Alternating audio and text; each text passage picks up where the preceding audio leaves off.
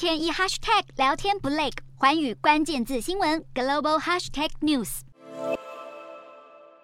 球最重要的外交和安全论坛——慕尼黑安全会议在十七号揭幕，乌俄战争成为今年最重要的关注焦点。乌克兰总统泽伦斯基就透过视讯发表演说，泽伦斯基将乌克兰比喻为圣经故事中以小博大对抗巨人歌利亚的大卫。他表示，大卫非赢不可，但要有弹弓才能打败巨人，因此乌克兰需要更多武器。泽伦斯基强调，巨人哥利亚已经开始败退，将会在今年倒下。他还乐观期待，在明年战争结束后会亲自参加慕尼黑安全会议，而且他还提到，这个世界有很多普丁们。由于俄国攻打乌克兰即将届满一周年，慕尼黑安全会议今年盛况空前，总共有四十国领袖和将近一百位国防及外交部长出席。原本对提供坦克给乌克兰态度迟疑的德国，现在反倒是告诉盟友，快把坦克交给乌克兰。不过，肖兹对战争在今年告终没那么乐观。他表示，最好要做好长期战争的准备。